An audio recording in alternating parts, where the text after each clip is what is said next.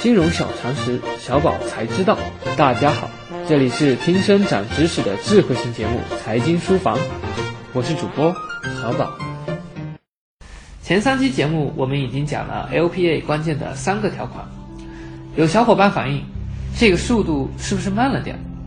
那好，今天我们就一气呵成来解读最后两个关键条款，那就是 LP 权益保护条款以及关键人条款。首先，我们来讲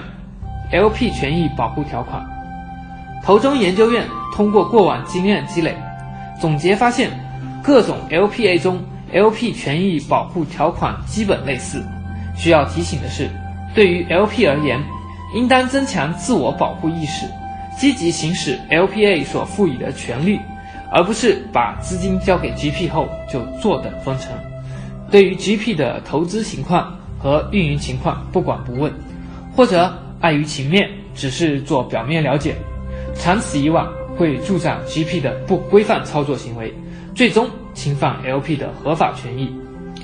当然了，过往也曾出现过特殊案例，比如丰瑞资本的李峰、大唐与 LP 对赌，若投资回报低于三倍，丰瑞资本将退回百分之二的管理费，只收百分之二十的绩效分成。与之对应，若投资业绩达到三到五倍的投资回报，则收取百分之二的管理费加百分之二十五的绩效分成；若回报超出五倍，则收取百分之二的管理费加百分之三十的绩效分成，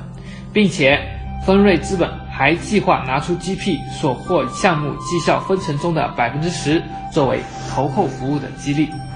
用以增加 LP 们主动提供帮助的动力。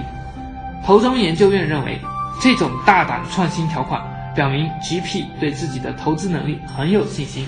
能够为 LP 获得更多的投资收益。最后一条就是关键人条款。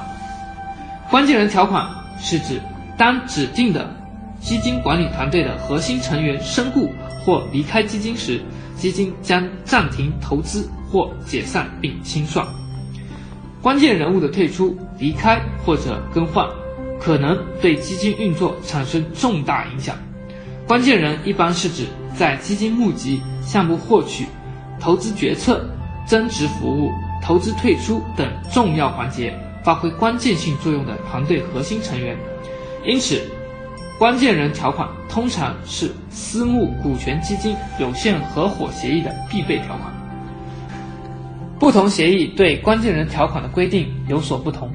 一般而言，是指关键人在整个基金存续期间不得离开，否则 LP 有权要求终止对基金的出资承诺和进行后续投资。若未能在规定期限内就替代人选达成协议，基金将解散并进行清算。